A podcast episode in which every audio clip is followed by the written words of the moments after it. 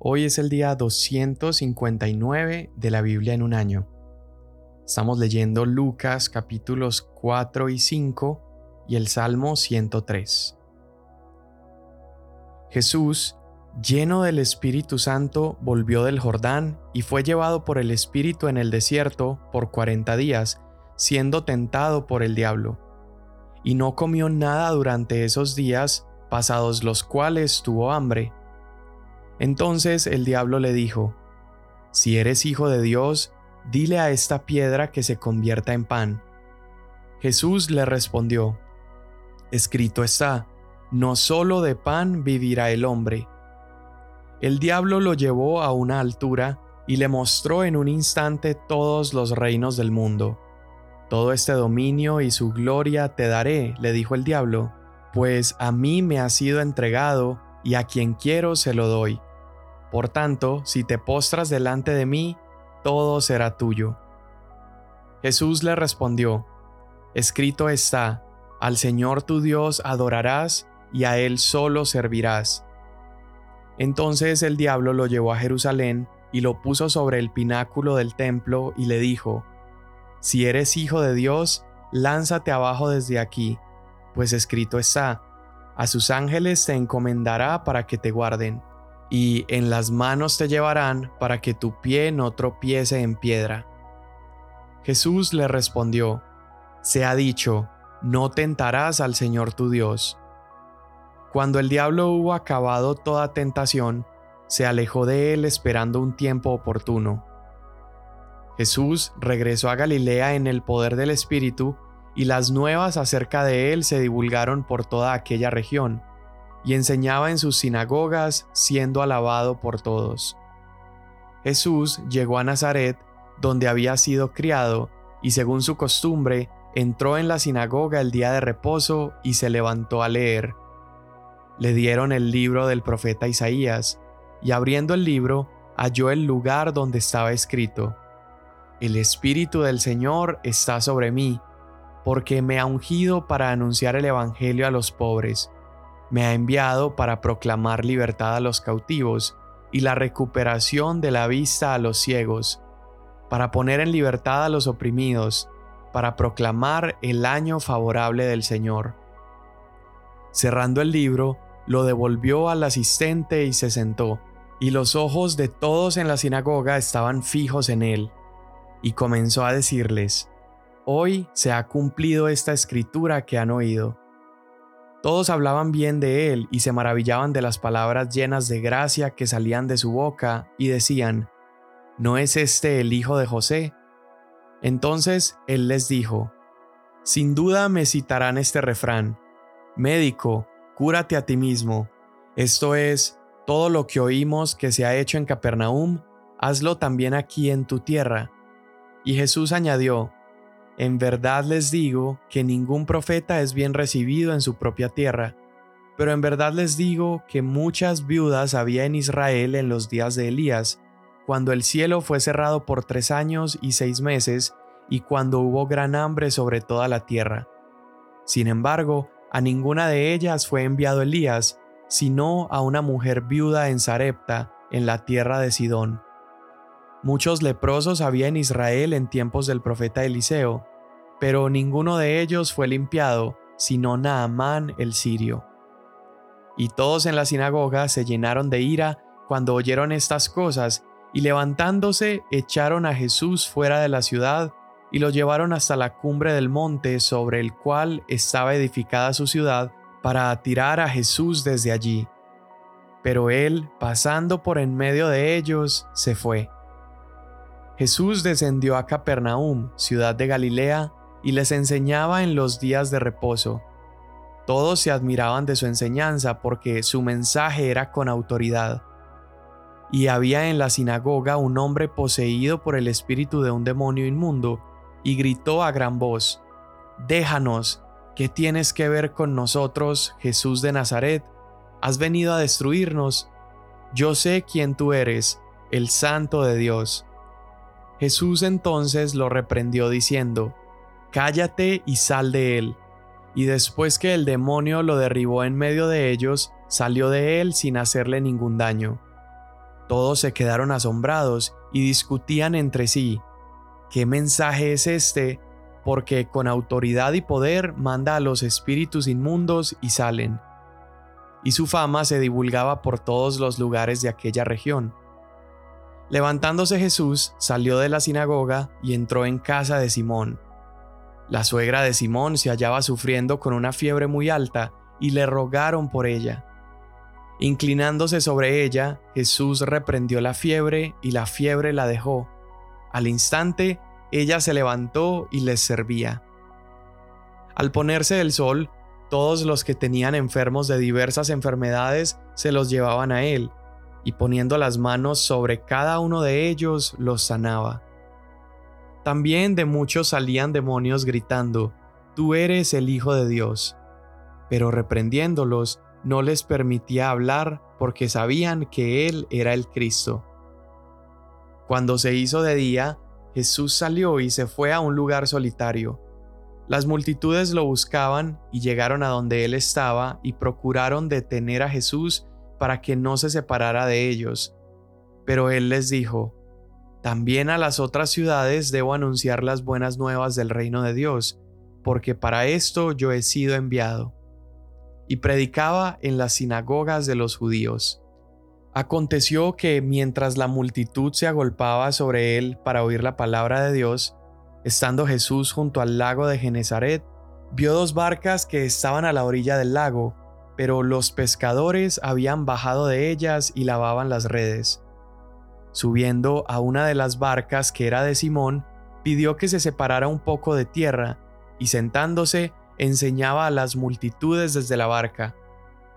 Al terminar de hablar, dijo a Simón, Sal a la parte más profunda y echen sus redes para pescar. Simón le contestó, Maestro, hemos estado trabajando toda la noche y no hemos pescado nada, pero porque tú lo pides, echaré las redes. Cuando lo hicieron, encerraron una gran cantidad de peces, de modo que sus redes se rompían. Entonces hicieron señas a sus compañeros que estaban en la otra barca para que vinieran a ayudarlos, y vinieron y llenaron ambas barcas de tal manera que se hundían. Al ver esto, Simón Pedro cayó a los pies de Jesús, diciendo, Apártate de mí, Señor, pues soy hombre pecador. Porque el asombro se había apoderado de él y de todos sus compañeros por la gran pesca que habían hecho y lo mismo le sucedió también a Jacobo y a Juan, hijos de Zebedeo, que eran socios de Simón. Y Jesús dijo a Simón, No temas, desde ahora serás pescador de hombres. Y después de traer las barcas a tierra, dejándolo todo, siguieron a Jesús. Estando Jesús en una de las ciudades, había allí un hombre lleno de lepra, y cuando vio a Jesús, cayó sobre su rostro y le rogó, Señor, si quieres, puedes limpiarme. Extendiendo Jesús la mano, lo tocó diciendo, Quiero, sé limpio. Y al instante la lepra lo dejó. Y él le mandó que no se lo dijeran a nadie. Pero anda, le dijo, muéstrate al sacerdote y da una ofrenda por tu purificación según lo ordenó Moisés para que les sirva de testimonio. Su fama se difundía cada vez más y grandes multitudes se congregaban para oír a Jesús y ser sanadas de sus enfermedades. Pero con frecuencia él se retiraba a lugares solitarios y oraba. Y un día que él estaba enseñando, estaban allí sentados algunos fariseos y maestros de la ley que habían venido de todas las aldeas de Galilea y Judea y de Jerusalén.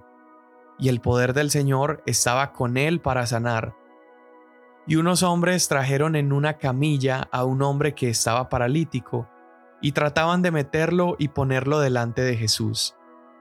No hallando cómo introducirlo debido a la multitud, subieron a la azotea y lo bajaron con la camilla a través del techo, poniéndolo en medio delante de Jesús.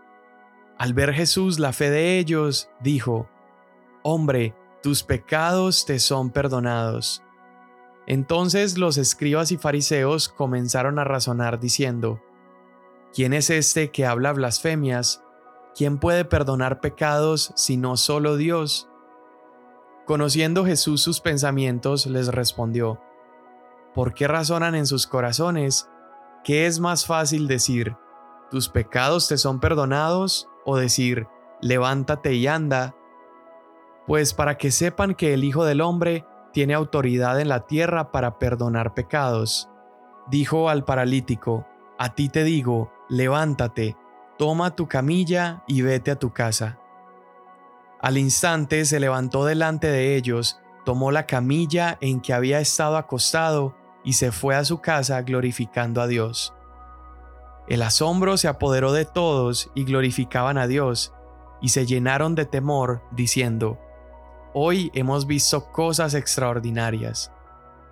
Después de esto, Jesús salió y se fijó en un recaudador de impuestos llamado Leví, sentado en la oficina de los tributos, y le dijo, Sígueme. Y él, dejándolo todo, se levantó y lo seguía.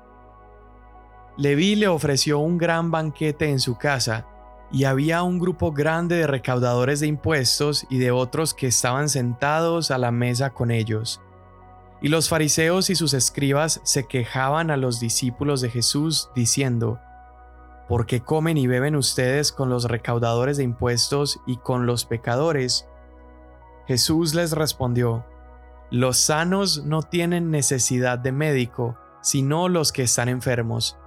No he venido a llamar a justos, sino a pecadores al arrepentimiento. Ellos dijeron a Jesús, los discípulos de Juan ayunan con frecuencia y hacen oraciones, los de los fariseos también hacen lo mismo, pero los tuyos comen y beben. Entonces Jesús les dijo, ¿acaso pueden hacer que los acompañantes del novio ayunen mientras el novio está con ellos? Pero vendrán días cuando el novio les será quitado, entonces ayunarán en aquellos días. También les dijo una parábola, Nadie corta un pedazo de un vestido nuevo y lo pone en un vestido viejo, porque entonces romperá el nuevo y el pedazo del nuevo no armonizará con el viejo.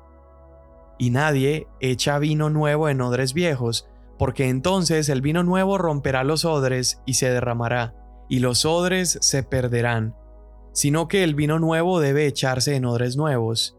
Y nadie, después de beber vino añejo, desea vino nuevo, porque dice, el añejo es mejor. Salmo 103 Bendice alma mía al Señor, y bendiga todo mi ser su santo nombre. Bendice alma mía al Señor, y no olvides ninguno de sus beneficios él es el que perdona todas tus iniquidades, el que sana todas tus enfermedades, el que rescata de la fosa tu vida, el que te corona de bondad y compasión, el que colma de bienes tus años para que tu juventud se renueve como el águila. El Señor hace justicia y juicios a favor de todos los oprimidos. A Moisés dio a conocer sus caminos, y a los israelitas sus obras, Compasivo y clemente es el Señor, lento para la ira y grande en misericordia. No luchará con nosotros para siempre, ni para siempre guardará su enojo. No nos ha tratado según nuestros pecados, ni nos ha pagado conforme a nuestras iniquidades. Porque como están de altos los cielos sobre la tierra, así es de grande su misericordia para los que le temen. Como está de lejos el oriente del occidente, así alejó de nosotros nuestras transgresiones. Como un padre se compadece de sus hijos, así se compadece el Señor de los que le temen. Porque Él sabe de qué estamos hechos, se acuerda de que solo somos polvo. El hombre como la hierba son sus días, como la flor del campo así florece. Cuando el viento pasa sobre ella, deja de ser, y su lugar ya no la reconoce pero la misericordia del Señor es desde la eternidad hasta la eternidad para los que le temen, y su justicia para los hijos de los hijos, para los que guardan su pacto y se acuerdan de sus preceptos para cumplirlos.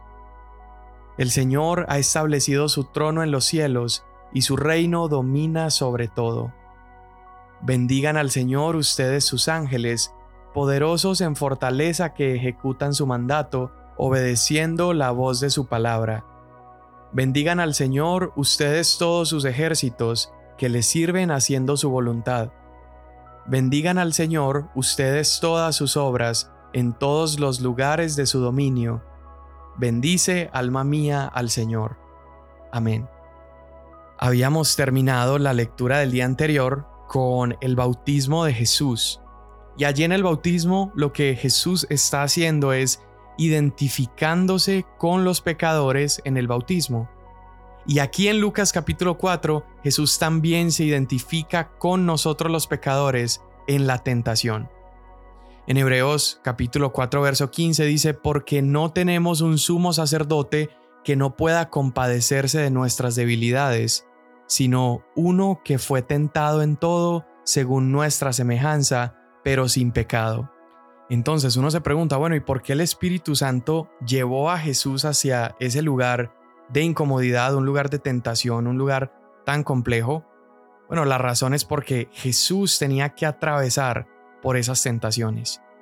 Recuerda cómo Adán falló mientras fue tentado en el jardín y aquí vamos a comprobar cómo Jesús pudo prevalecer en aquello que Adán falló. Jesús venció en el desierto sobre aquello en lo cual Adán falló en el jardín.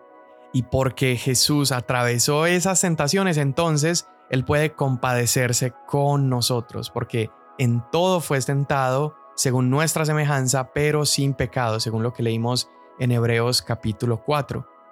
Y acá vemos 40 días Jesús está sin comer, sin beber, Él está hambriento, pero está lleno del Espíritu. Y esa es la razón por la cual Él puede sobreponerse a la tentación. A veces nosotros caminamos de una manera completamente opuesta, vivimos con nuestros estómagos llenos, pero sin la llenura del Espíritu. Vivimos físicamente tal vez energizados, pero nuestra vida espiritual absolutamente descuidada. Y acá estamos viendo esta enseñanza que Jesús nos da y es que podemos resistir toda tentación mientras caminemos en la palabra y en el Espíritu. Esos son los dos recursos que Jesús usó para vencer y son los dos recursos que Él mismo nos entrega para que nosotros caminemos esta vida de fe.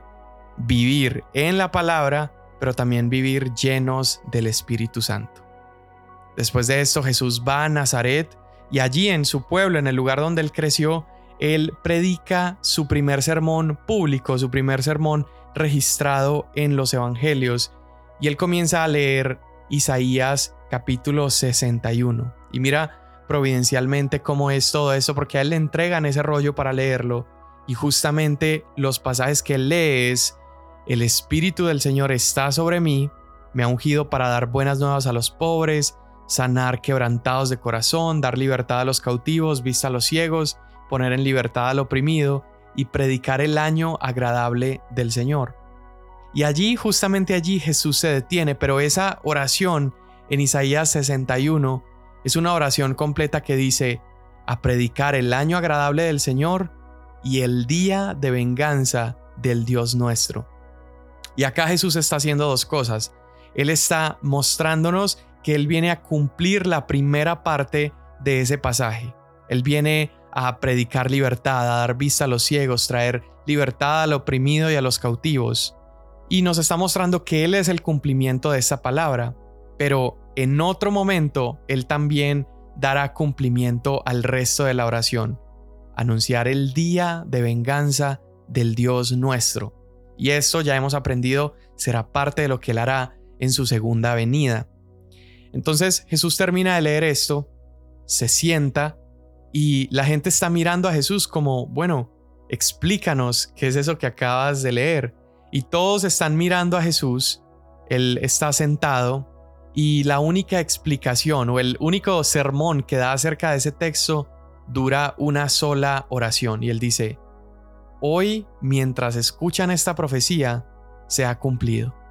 Y con una sola oración Jesús está proclamando que Él es el Mesías, Él es aquel que está trayendo esta salvación que se había prometido a Israel durante tantos años. Y la gente está disfrutando el sermón, pero no están viendo al Salvador. Ellos piensan que Jesús es un tipo que sabe predicar muy bien, pero están tan familiarizados con él que lo único que están viendo es el hijo de José, están viendo solamente al carpintero y, dejan de ver cómo la escritura se está cumpliendo delante de ellos. Eh, hasta ese momento están disfrutando lo que él está diciendo, pero luego Jesús les da un remate y explica una segunda revelación, porque la gente solamente está disfrutando su lectura, pero no entendieron que Él era el Mesías. Entonces Jesús les cuenta dos ejemplos o dos historias cuando Elías fue y proveyó para la viuda en Sarepta, que era una extranjera, no era una israelita, y luego cuando Dios envía a Eliseo con a Naamán, que era un sirio, también era un extranjero. Y allí lo que Jesús les está mostrando es que los gentiles serían excluidos en el plan de salvación, donde oprimidos serían libertados, donde cautivos serían puestos en libertad, los pobres recibirían buenas noticias, y allí en todos esos planes tan buenos, Jesús está diciendo que los gentiles serían incluidos ya que la incredulidad de ellos era tan grande. Y en ese momento es cuando el pueblo se enfurece, lo intentan matar, porque Jesús está ahí diciendo que la salvación de Dios vendría a todas las naciones. Todo aquel que reciba a Jesús como su Señor y su Dios sería salvado y sería sanado. Entonces lo intentan atrapar, lo quieren tirar por un precipicio, pero él se escapa de ese lugar.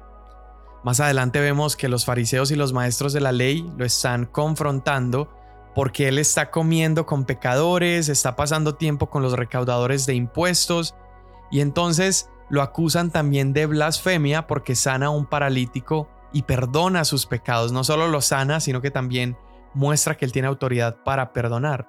Y todo esto entonces se suma a esos deseos que tenían de atrapar a Jesús y de matarlo. Ahora vamos a recordar un poco lo que leíamos a un poco a principio del año cuando leíamos el Antiguo Testamento y veíamos las fiestas que Israel tenía que celebrar. Una de esas fiestas era el año del jubileo, esta fiesta que ocurría cada 50 años y se le conocía como el año de favor del Señor, porque allí todas las deudas quedaban perdonadas, todos los esclavos eran liberados. Y en ese momento cuando Jesús leyó en la sinagoga que él venía a proclamar el año del favor de Dios, él estaba relacionándose a sí mismo con el jubileo. Él demuestra que él venía a traer un jubileo mayor, un jubileo definitivo, no uno que tenía que celebrarse cada 50 años, sino uno que podía celebrarse todos los días por el resto de la historia de la humanidad. El jubileo que Jesús vino a traernos definitivamente le costó todo, le costó su cuerpo y su sangre, pero con ese costo altísimo que Él pagó, pudo darnos perdón total y libertad total. Su resurrección, su muerte, es aquello que demuestra que Él tiene poder sobre la esclavitud y sobre la enfermedad, y Él tiene también todo el poder sobre el pecado. Y es gracias a esa victoria de Jesús que nosotros podemos experimentar el año del favor del Señor. Y mira cómo Jesús comienza a demostrar ahí mismo a través de estos actos prácticos y milagros que él hace, él empieza a demostrar cómo en realidad él tiene poder incluso sobre la muerte, sobre la enfermedad y sobre el pecado. Él va y pone la mano sobre el leproso, que los leprosos eran considerados impuros, entonces la gente no tocaba a los leprosos porque se contaminaban, pero Jesús nos muestra su autoridad, esa autoridad para limpiarnos al tocar al impuro. Jesús tiene una santidad que produce lo que la ley requiere, pero no puede producir, y es una limpieza total sobre los hombres. Luego Jesús nos muestra que Él tiene autoridad para perdonar pecados cuando perdona al paralítico y luego lo sana también para validar que tiene esa autoridad para perdonar y sanar. Y allí, en medio de todas esas acciones que él está haciendo, él se gana esta reputación que estaba destinada a traer vergüenza a su nombre porque empiezan a decirle amigo de los pecadores. Y, y los líderes que le ponen este apodo, ellos estaban tan orgullosos de que siempre se separaban de las personas corruptas, de las personas impuras y pecadores. Pero Jesús nos demuestra que Él no tiene problema con pecadores como tú y como yo. Porque en lugar de contaminarse cuando se junta con nosotros, Él lo que hace es que nos contagia de su santidad, de su vida y de su pureza. Jesús no es un Salvador distante que obra en nuestros corazones desde lejos para no untarse de nosotros, sino que Él nos encuentra en el lugar en donde estemos, así como a Simón Pedro en sus redes, a Leví en su mesa de recaudador de impuestos, Él nos encuentra donde estamos y nos invita a seguirle. Señor Jesús, hoy te damos gracias por tu llamado sobre nuestras vidas. Te damos gracias porque verdaderamente has anunciado el año de favor sobre nuestras vidas, nos has perdonado una deuda impagable y has traído libertad de la esclavitud que antes teníamos al pecado.